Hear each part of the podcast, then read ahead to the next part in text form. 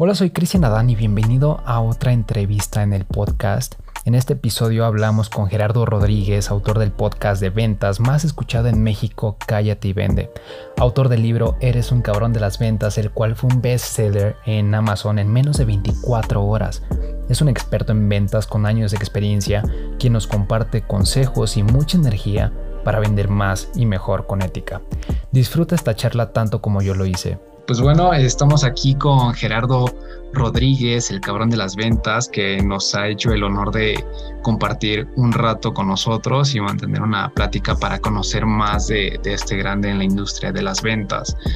Eh, como saben, este es un podcast de fitness y desarrollo personal. Sin embargo, creemos que en el ámbito de las ventas es importante mantener un mindset bastante enfocado en las metas y en lo y eso lo podemos compartir al igual que en el fitness cuando queremos alcanzar algo importante en nuestras vidas. Y pues bueno, los presento y los, los dejo un ratito para conocer eh, la historia de, Gerardo. Cuéntanos Gerardo, ¿cómo, ¿cómo ha sido tu inicio en este, en este ámbito tan bonito de las ventas?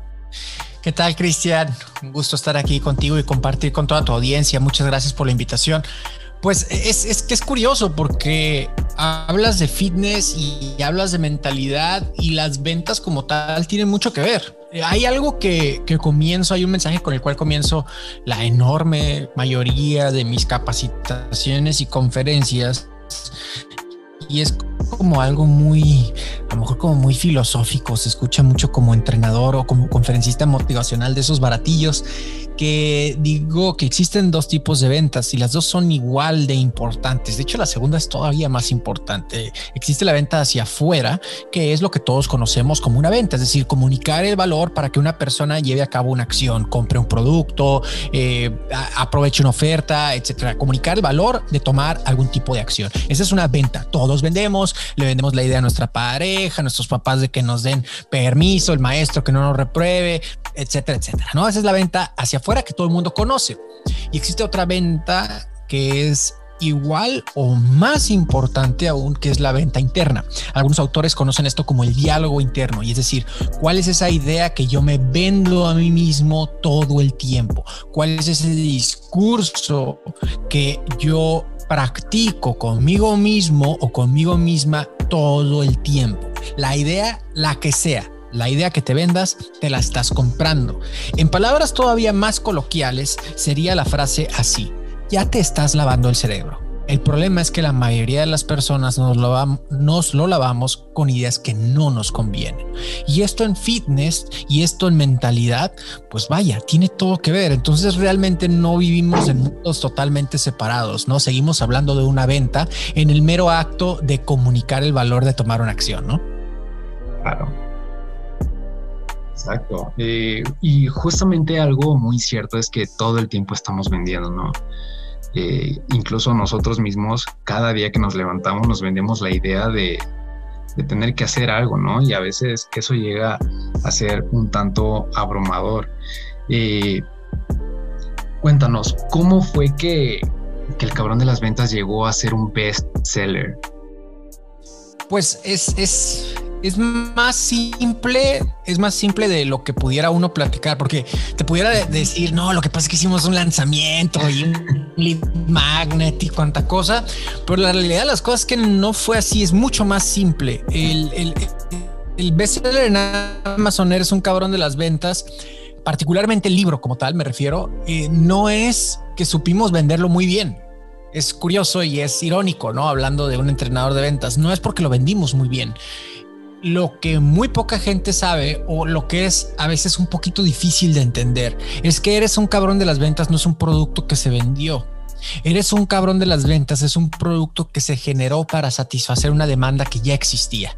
Y esa es una enorme diferencia. Claro. Hay un apellido que le pongo a, tengo un libro bestseller en Amazon y es, es bestseller en Amazon o fue bestseller en Amazon en menos de 24 horas de haberse publicado.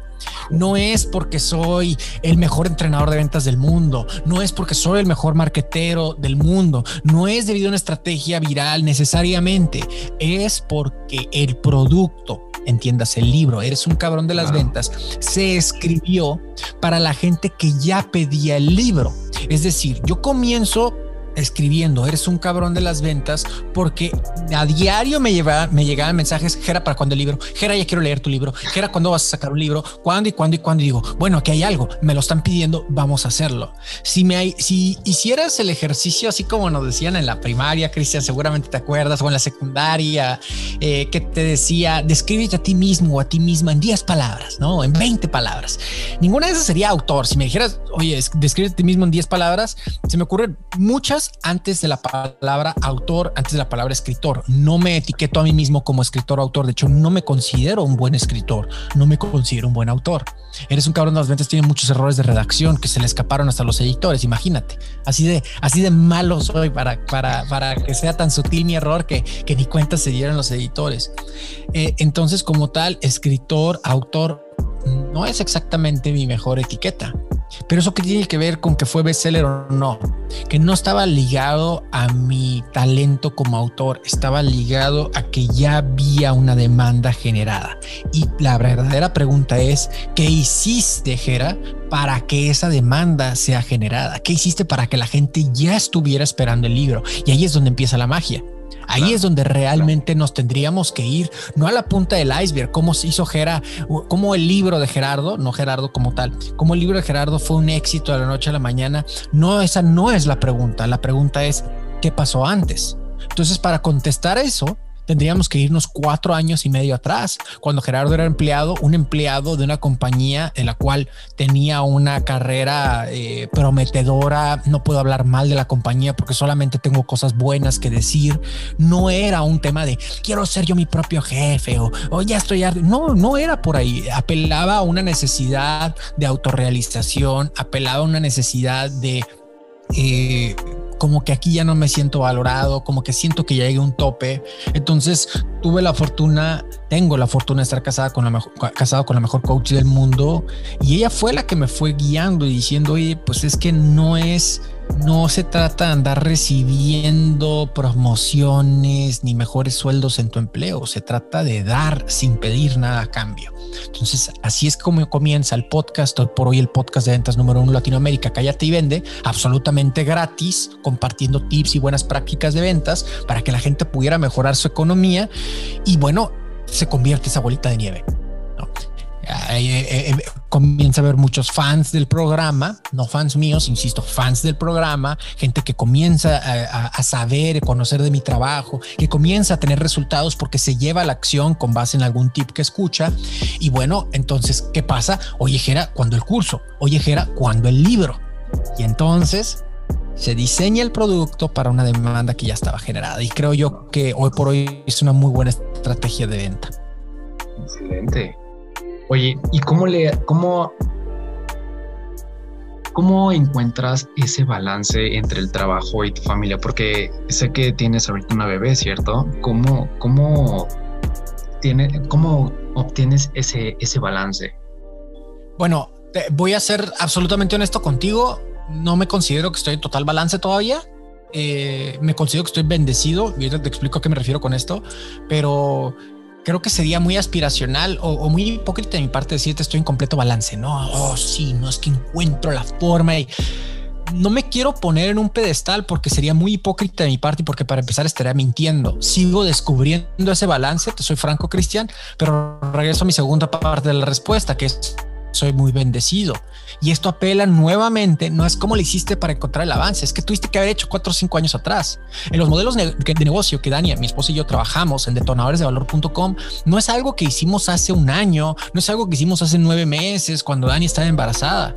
Esto responde a una visión que Dania tenía y que yo fui materializando, digamos, ella tenía el cerebro, yo tenía el músculo, por así decirlo, ¿no? Entonces hicimos esa dupla y fuimos eh, haciendo tangible una visión que los dos como pareja teníamos y esa visión era seguir ganando dinero en cantidades importantes, no tener un estrés por pagar la renta o pagar la hipoteca, salir a donde queramos salir independientemente independientemente si sabíamos o no que iba a haber una pandemia, eh, poder pasar tiempo con nuestros hijos, hija, hijo, bebé o bebés. O sea, la visión era como tal que nosotros pudiéramos estar viviendo nuestras vidas sin necesidad de sacrificar esto.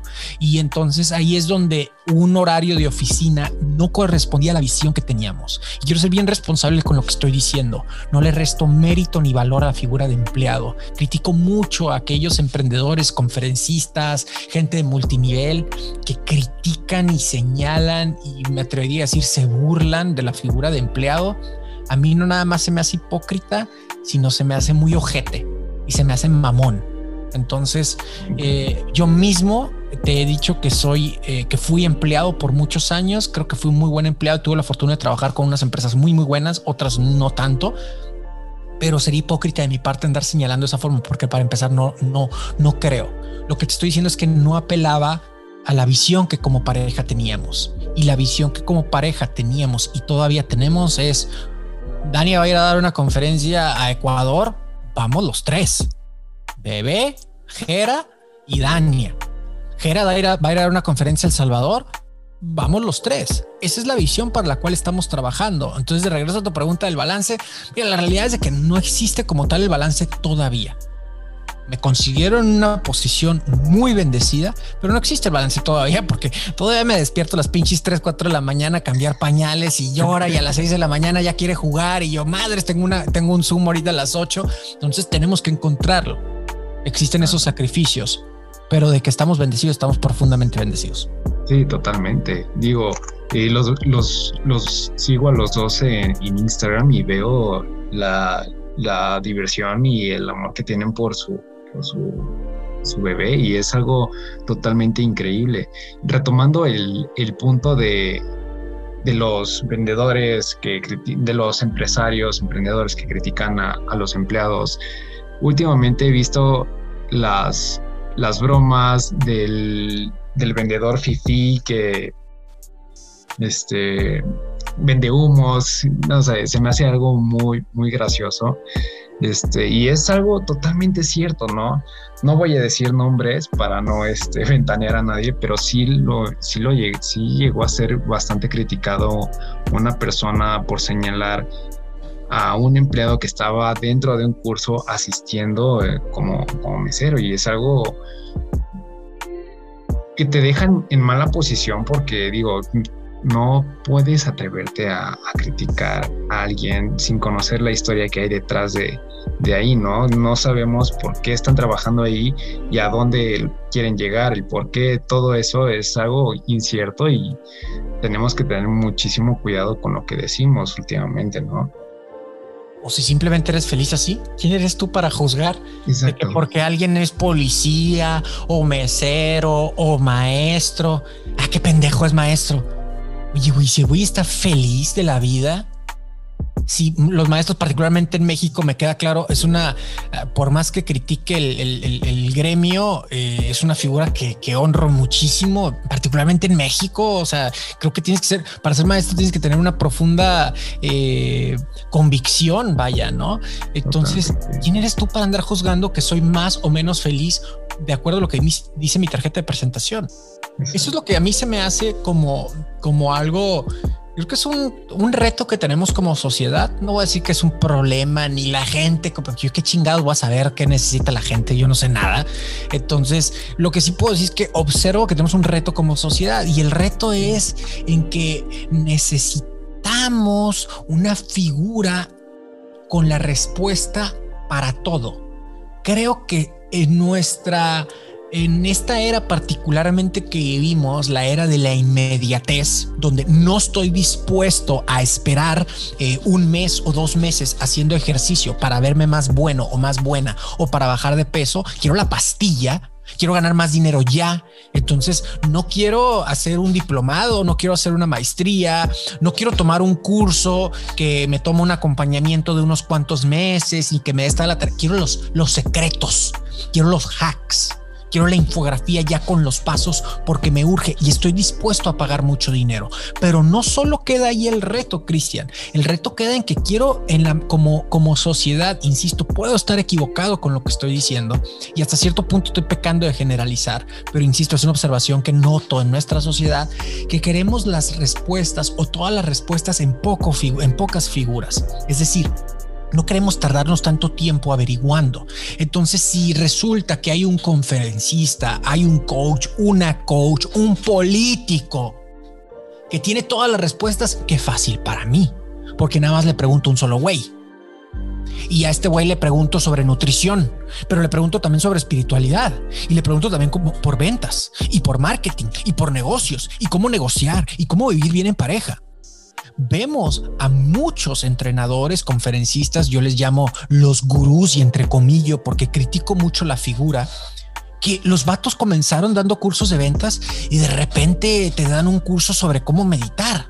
Digo, ay, güey, pues está cabrón, este güey es una navaja suiza, puede hacer lo que sea. No sé, o sea, son cosas que, que a mí me generan una duda, ¿no? Eh, pero vuelvo a lo mismo la autocrítica, porque me estoy poniendo yo también, yo me estoy criticando, yo formo parte de la sociedad, no me estoy separando de nadie, eh, creo que también apela a que no estamos dispuestos a perrearla tanto para encontrar nuestras respuestas. Entonces todo queremos rápido y si es de una misma fuente, qué mejor para no andar batallando, ¿no? Como dicen los gringos, one stop shop, es decir, una compra de una sola parada, ¿no? Claro. Aquí el, el truco es encontrar ese, ese, ese punto exacto para no caer en, en la incongruencia, ¿no?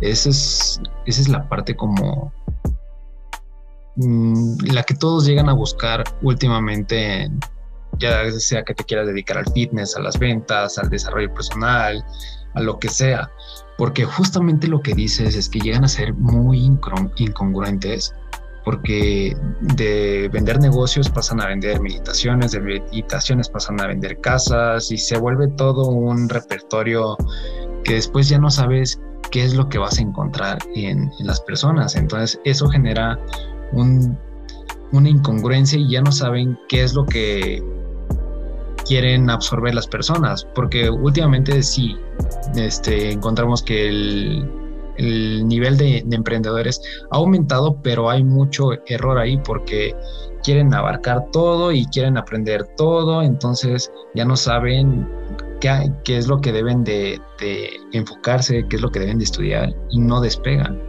Y eso es, es algo muy, muy peligroso últimamente porque sí hay una sobrecarga de información en, en Internet. Fíjate que es que estoy, puedo entender por qué dices eso. No necesariamente estoy de acuerdo, pero pues es el punto de una conversación, ¿no? Eh, el, yo no estoy seguro si hay una sobrecarga de información. Igual sí lo he dicho antes. Sí, sí hay una sobrecarga de información, pero creo que el reto, insisto, no, no voy a decirlo como problema porque quién soy yo para decir que, está mal y que está bien, ¿no? Eh, no voy a decirlo como problema, pero creo que el reto está en que sí, ¿Hay sobrecarga de información o hay mucha facilidad para conseguir información? Podría corregirlo diciendo eso. Lo que no hay mucho es acción. O sea, como tal, nos hemos dedicado a consumir más que proveer.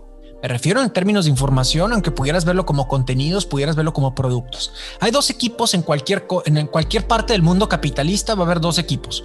El equipo de los consumidores y el equipo de los proveedores. Todos absolutamente todos eh, formamos parte del equipo de los consumidores. Todos consumimos algo. Por ejemplo, vámonos a redes sociales, todos consumimos contenido. Todos, absolutamente todos, a mayor o menor grado, todos consumimos contenido. No todos proveemos contenido. Y solamente un lado del equipo, solamente un equipo hace negocio del otro. El negocio está en proveer, el negocio está en generar. Todos consumimos, eso no está mal pero no estás haciendo negocio solo consumiendo. Eso es lo que creo que tenemos que hacer las paces. Y tiene que ver con lo que acabas de decir. Vemos ahorita un post de lo que tú quieras. Vámonos al, tema de fitness, Cristian. Tú subes ahorita un post y dices los tres tips para comenzar a acelerar el metabolismo de tu cuerpo. Nótese que soy un absoluto ignorante. Están hablando con un güey que ayer cenó hot nuts con clamato. O sea, eh, la nutrición ni el fitness es lo mío, ¿ok? Por eso el ejemplo va a estar bien pobre. Pero vamos a hacer ese post, Cristian, y lo pones tú como experto en fitness, incluso experto en nutrición. Entonces pones los tres tips para acelerar tu metabolismo.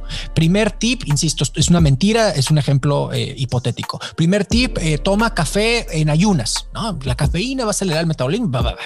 Este segundo tip, haz cardio en ayunas. Tercer tip, toma agua todo el día o come muy poquito muy, muy poquito, muy seguido, ¿no? Es otra tontería que por ahí se dice. Bueno, no sé si es tontería, pero algo más que se dice. Entonces tú subes esos tres tips y en los comentarios que vas a encontrar, vas a encontrar algunos gracias y vas a encontrar, no, está mal. Porque según la dieta, no sé, keto, tú aceleras el metabolismo si comes piña con pepino y este, pero no le pones chilito, mejor le pones tal, ¿no?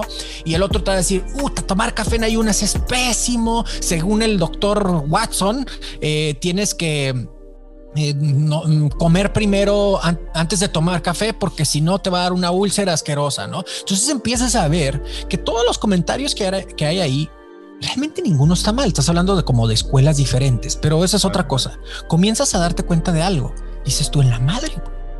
La gente sabe un chingo. Estuviste güey que te dedicó un comentario de cómo está tan mal tu post y se basó en investigaciones y o te dice peor aún, eso lo sacaste de tal libro, ¿no? Eso lo sacaste de tal libro. Ah, bueno, a ver. Entonces a mí me sorprende el hecho de en la madre, sabes muchísimo ¿Qué estás haciendo con eso que sabes? Porque al parecer, ahorita es más importante que la gente sepa que sabes a hacer algo con lo que sabes. Es decir, es más importante que la gente te vea como el experto a tener resultados con lo que tanto trabajo te ha conseguido eh, aprender. Y ahí es donde creo que tenemos un reto. Aprendemos parece ser como para los demás, no para hacer algo con lo que aprendemos. Y ese creo que es un reto como sociedad. Por eso es muy fácil, eh, bueno, no fácil, perdón. Por eso encontramos este tipo de ejemplos, ¿no? Porque favorecemos el cómo me voy a ver con los demás por respecto a los resultados. Insisto, generalicé eh, a, toda la gente que nos está haciendo el favor de escucharnos. No precisamente puedo estar hablando de ti, es una observación que hago. Eh, y, y, si no me crees, pues hagamos el ejercicio. Vete para cualquier post de cualquier conferencista y vas a encontrar un fenómeno similar a lo que te acabo de decir. Sí, totalmente. Justamente es, algo que, se vive hoy en día y algo que este, veo que está muy, está dando bastante en todos lados, es que a veces, como lo mencionas, hay diferentes escuelas y cada quien predica lo mismo y a veces creo que ese es un punto que llega a pasarle a algunas personas donde ven todas las escuelas y una contradice a otra y otra se contradice con, con la tercera y la cuarta, la quinta y después las personas dicen, bueno, entonces, ¿qué hago? ¿Cuál es lo correcto? Y a veces eso es donde se llegan a tolerar muchas personas y me he dado cuenta en justamente en los seguidores que, tiene este podcast porque me escriben, es que vi que esta información dice que, que no debo de comer papa después de medianoche porque me va a hacer engordar. Y hay otros que dicen, no, bueno, yo soy de eso. No, es, lo mejor que puedes hacer. Te, lo puedes comer a cualquier hora y no va a pasar nada, todo está en las calorías. Pero creo que esa misma, bueno, esa misma información a veces llega a causar como la desinformación. Todo depende también de la persona qué tan crítica sea con la información que está absorbiendo y de dónde la está absorbiendo también. Porque sí hemos notado, sobre todo en la, industria del fitness, una gran sobrecarga de desinformación donde sanatizan la, comida y eso es, es algo muy grave y, llega a pasar también en otros ámbitos. Recuerdo que hace unos años eh, tuve un entrenador de ventas que me decía, no te tienes que aprender el producto. y, yo, y, y después lo entiendes y dices, no, es que sí tienes que aprenderte el producto, tienes que conocerlo mejor que nadie. Porque si alguien llega y te pregunta y nota que no eres experta en tu propio producto, pues no se va a dar una venta realmente y vas a generar una una mala relación posible a tal vez me estoy equivocando, aquí el experto en ventas eres tú, pero sí me llegó a pasar al principio de mi carrera que no conocía mi producto. No, no creo que, no creo que te estés equivocando creo que estás hablando de dos fenómenos diferentes. El fenómeno de, tener escuelas separadas, escuelas diferentes, entiéndase como ramas, ¿no? Por ejemplo, ramas de la filosofía, o vamos por religiones, ¿no? Católicos, cristianos, ¿no? Eh, creo que si nos ponemos, sé que voy a recibir pedradas por esto que estoy diciendo, pero si nos ponemos a analizar, lo que es más, eh, el cristianismo y el catolicismo tienen muchas más cosas en común. Vámonos con otra que aparentemente no lo tenga tanto. Budismo. Y, que hago el disclaimer de que no conozco el budismo, ¿no? Pero vamos a comparar eh, budismo con, eh, la, con el catolicismo. Estoy seguro, 100%, que si nos enfocamos en encontrar cosas en común, vamos a encontrar mucho más cosas en común de lo que encontramos en contra, ¿no? Ahora, pero esto es en cualquier cosa. En el fitness hablabas de quienes comen papa después de medio, medianoche o lo que sea, ¿no? Bueno, entonces son dos fenómenos diferentes. Uno es el encuentro entre ramas, eh, entre teorías, entre, vamos a ponerlo así, entre religiones. ¿Quién está bien, quién está mal? Mira, yo creo que vivimos en la era donde hay múltiples verdades. Cada quien escoge la verdad que le convenga y se acabó. O sea, porque estás hablando de, que en pleno 2021 tú tienes una verdad, eh, dirías tú, una evidencia súper tangible de cualquier fenómeno, por ejemplo, un político robando ¿no? Un video, y no estoy señalando ningún caso en específico, pero tú ves un video de un político robando, literal robando, con una pistola. Para que se vea más todavía más claro el ejemplo. El político está robando un banco con una pistola. Se nota que es el político, habla, eh, dice incluso hasta su nombre. Así de, así de ridículamente clara es la evidencia. De todas maneras, vamos a encontrar gente, no voy a decir el político, gente que va a creer que ese video está manipulado, que no es verdad, que no, que no es una evidencia de absolutamente nada, que no lo comprueba. Entonces vivimos en la era donde hay múltiples verdades, casi casi escoge la tuya que te haga más feliz, por así decirlo, ¿no? Sin embargo, ya hablando científicamente, pues sí va a haber lugares va a haber teorías que se pueden contraponer, ¿no? Por ejemplo, la dieta keto contra la, el veganismo, por, por decir un ejemplo, ¿no? Se encuentran a sí mismo, hay cierta parte de que pudieran estar de acuerdo, otras tantas que no. ¿Quién de los dos está bien? ¿Quiénes de los dos están mal? Pues realmente no lo sabemos, ¿no? Si te funciona y te da resultados, qué bueno. Es el fenómeno número uno, encuentro entre, entre teorías de la educación o marcos teóricos, si lo quieres poner de esa forma. Y la segunda es falsos profetas. Ahora, si hay un entrenador de ventas que te dice que no ocupas conocer tu producto, es un falso profeta. No necesito saber su nombre y, discúlpenme. O sea, hay mucha gente que hay mejores entrenadores de ventas allá afuera que yo. Eh, estoy 100% seguro, estoy muy joven todavía, tengo mucho que aprender, pero no me jodan si, si te está diciendo que no necesitas conocer tu producto, es un falso profeta, me vale madre cómo me lo pongas. Ok. Eh, es como, es como si dijera, no necesitas, eh, pues no necesitas decir buenos días. No, pues órale, güey, ánimo, este, pues que te vaya muy bien y vele a vender tus chingaderas a alguien más, ¿no? Eh, hay falsos profetas y encuentros entre, perdón si estoy diciendo una palabra que no va, eh, un concepto que no va, pero creo que se llama marcos teóricos, ¿no? Entonces puede haber un encuentro entre formas de ver y otro, pues falsos profetas, y de los dos hay muchísimo hoy en día. Sí, totalmente. Sí, y es algo, es algo muy interesante, como lo dijiste hace unos minutos, nosotros como sociedad, tenemos como ese, ese reto de, mejorar y de ser, digo, si vamos a, predicar algo, al menos debemos informarnos lo más que podamos. Porque es sí, algo que realmente fue una muy mala experiencia para mí, que aprendí meses más tarde que estaba haciendo todo mal. Imagínate, eso, digamos, es, eso me afecta a mí en mi bolsillo, ¿no? No saber vender y perder mi tiempo porque como comisionista, pues tú lo sabes, ganas lo que vendes. Entonces, el bolsillo, pues ya, te recuperas.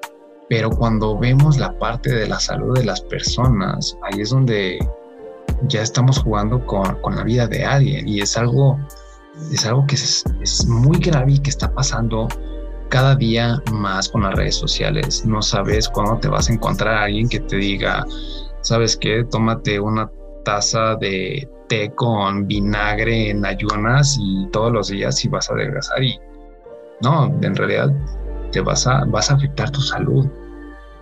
No sé, es, es algo que he visto aquí, pero no sé cómo tú lo hayas percibido en, volvemos, volvemos a lo mismo y en ventas será completamente igual, ¿no?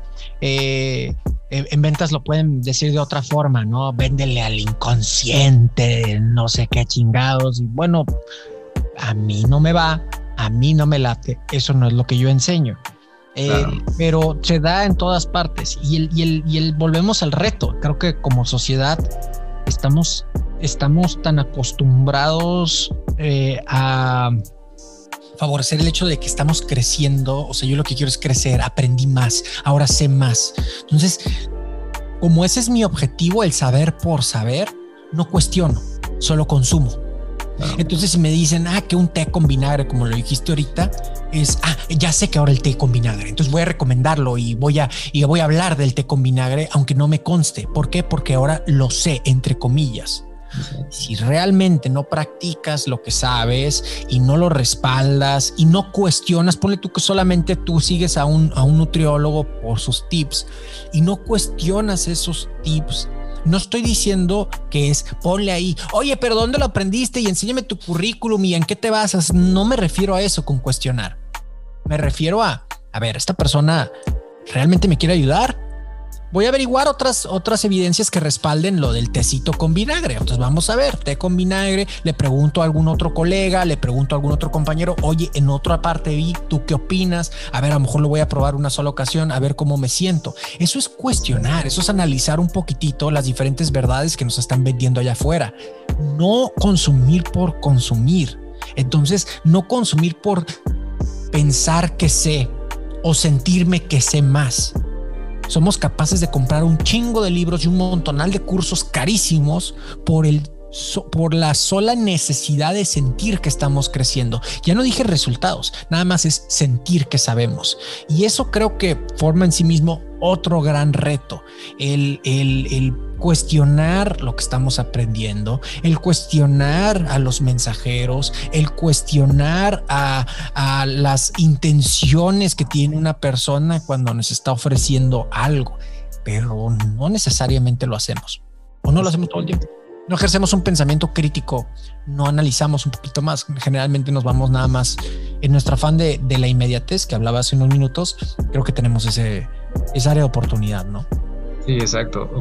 De hecho, tocaste una, una palabra muy importante que es el, el cuestionamiento de, de, todo lo que hacemos. Justo hace unos días eh, grabé un podcast acerca de ello y es que las personas no cuestionan ni siquiera por qué se compraron el celular que se compraron, no cuestionan por qué quieren tener la pareja que tienen, no cuestionan por qué eh, trabajan donde están, no cuestionan nada y esperan a que les lleguen las cosas del cielo por obra de magia, no sé, hay muchas personas que hoy en día están muy dormidas. Te, tengo otra, no cuestionan su definición de éxito. Exacto. Entonces tiene la definición de éxito que salió en una galletita de la fortuna, que es el carro, eh, la casa, el reloj, el saquito con plumas de ganso o lo que sea. Entonces compré la definición de alguien más, no la mía. No me cuestiono, no me cuestiono qué es éxito para mí. Exactamente. Entonces, eh, para los eh, compramos los símbolos, no compramos la definición porque no conocemos la definición que tenemos para nosotros mismos. Justamente, de hecho, este, muchas personas dicen, saben, sabes, voy a ser feliz cuando ya tenga la casa como la que tiene tal influencer o tal estrella, porque ese es el éxito para mí. Y el influencer la retó para, para venderte sus chingaderas. Exactamente, y, ya cuando lo tienen, ya quieren otra cosa y quieren otra cosa y nunca están satisfechos y caen en un, en un círculo vicioso y no se dan cuenta y eso a veces lo, mm, lo expanden a, sus círculos sociales y ya después tienen a personas solamente por tener eh, alguien cerca que al final no es alguien verdadero, no es alguien genuino. Y eso, este, digo, es, es algo muy interesante porque no lo veo muy seguido el cuestionamiento, ¿sabes? No veo que, que las personas em, promuevan de una manera como lo es el, consumo, el, sobre, el exceso de consumo de, bienes y servicios, como el predicar el cuestionamiento propio de por qué quiero esto o qué es lo que quiero, qué es lo que pienso y por qué lo pienso, ¿sabes? Y, creo que um, incluso en las ventas te debes de preguntar por qué quiero vender, para qué, qué, voy a ofrecerles a las personas, cómo se van a beneficiar de eso y este, no sé cómo, qué voy a ofrecerles realmente, cómo... ¿Por qué quiero vender? ¿Por qué vendo lo que vendo? Pero más importante aún, eh, te estarías, te estarías, eh, estás volteando nada más a verte a ti. Y, el ser humano es egoísta por naturaleza y egocéntrico por naturaleza. Es naturaleza humana, ¿eh? No, no nos vamos a ir en contra de lo que es natural. Lo que podemos hacer, el ajuste que podemos hacer es un contraintuitivo y es decir, me voy a enfocar en el egoísmo de la persona que tengo enfrente. Lo estoy diciendo de una forma como muy eh, bárbara, ¿no? Pero vamos a decir de una forma más romántica. ¿Qué estaría comprando? Hablando, tú, mencionas ahorita de, de, que hay que cuestionar.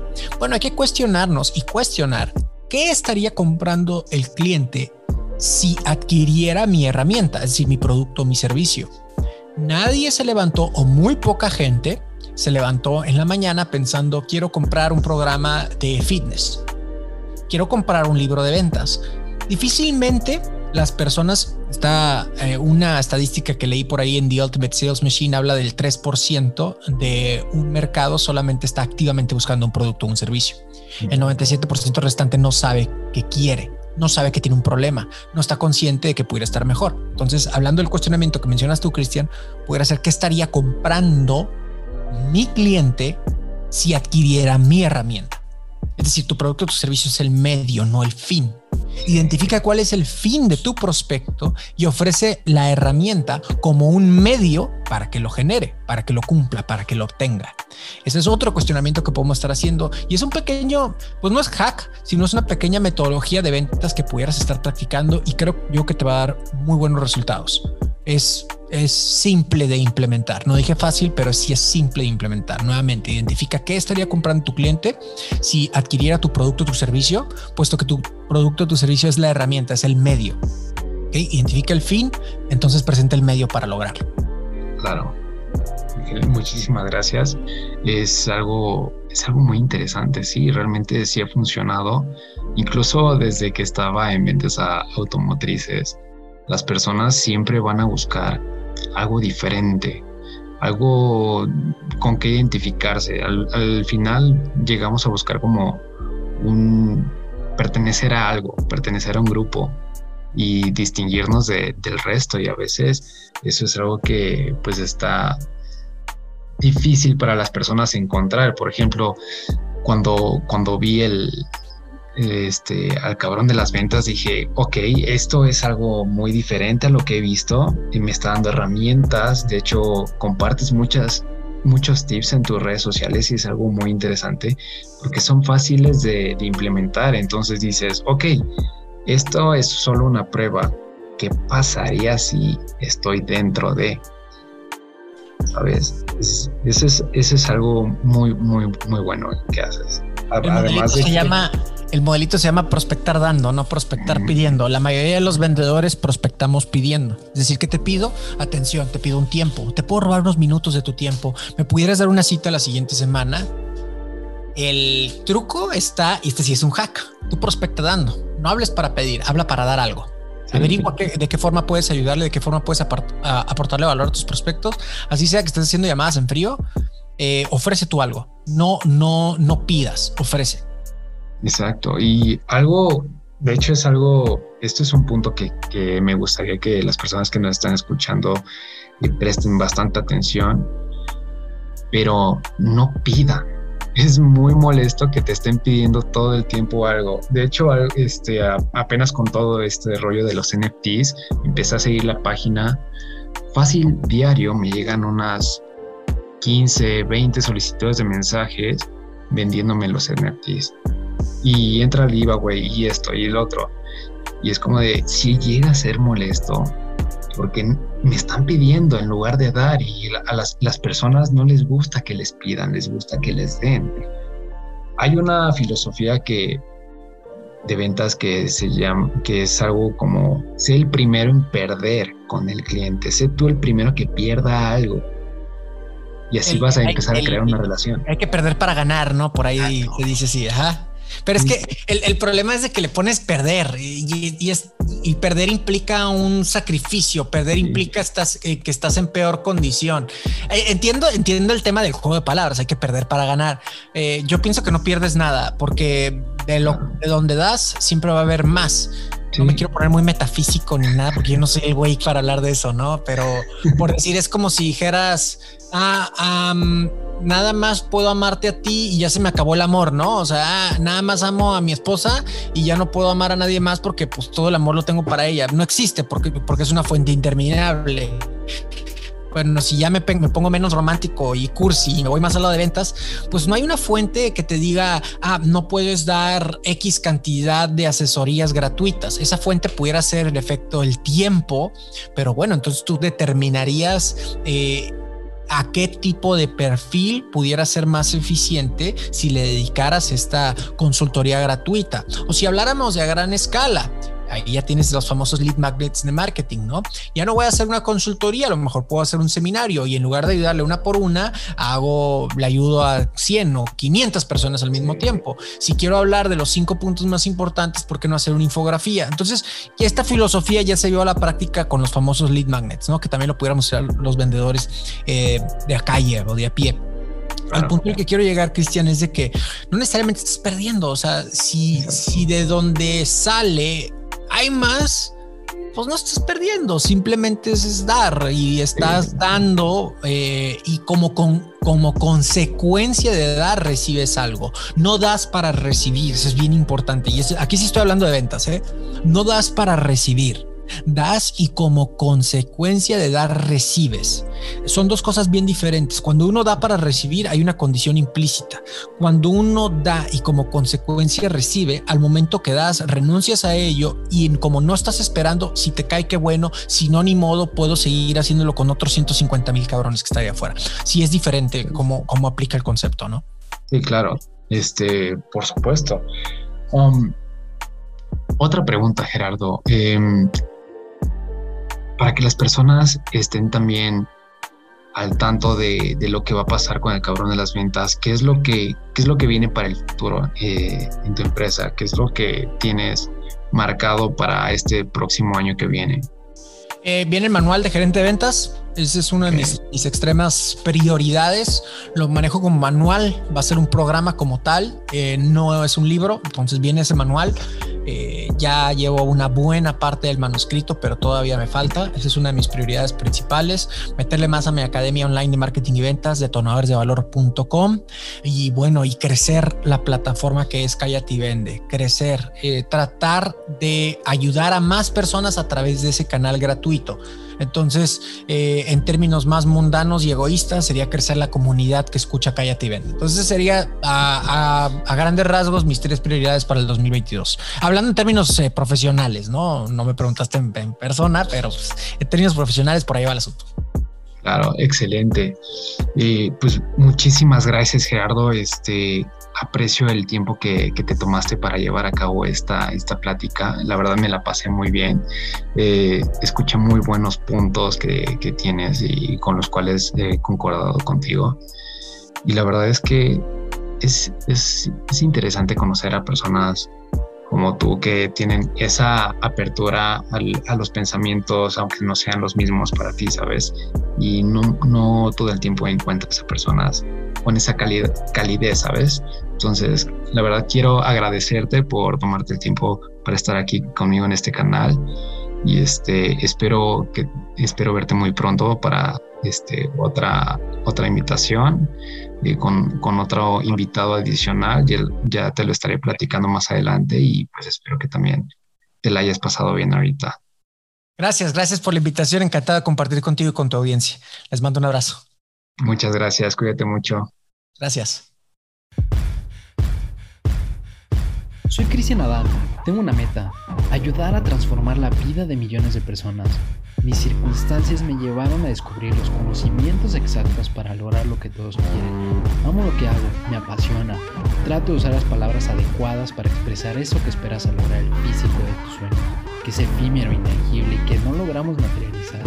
Me apasiona ayudar a las personas a construir un cuerpo de ensueño mientras disfruta una vida libre de culpas y limitaciones excesivas a través de un proceso. Y todo mi desmadre gira en torno a los hábitos y creencias de figuras legendarias de la vida antigua y la vida moderna.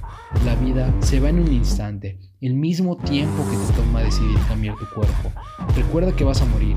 Honra tu destino, diseñalo, ámalo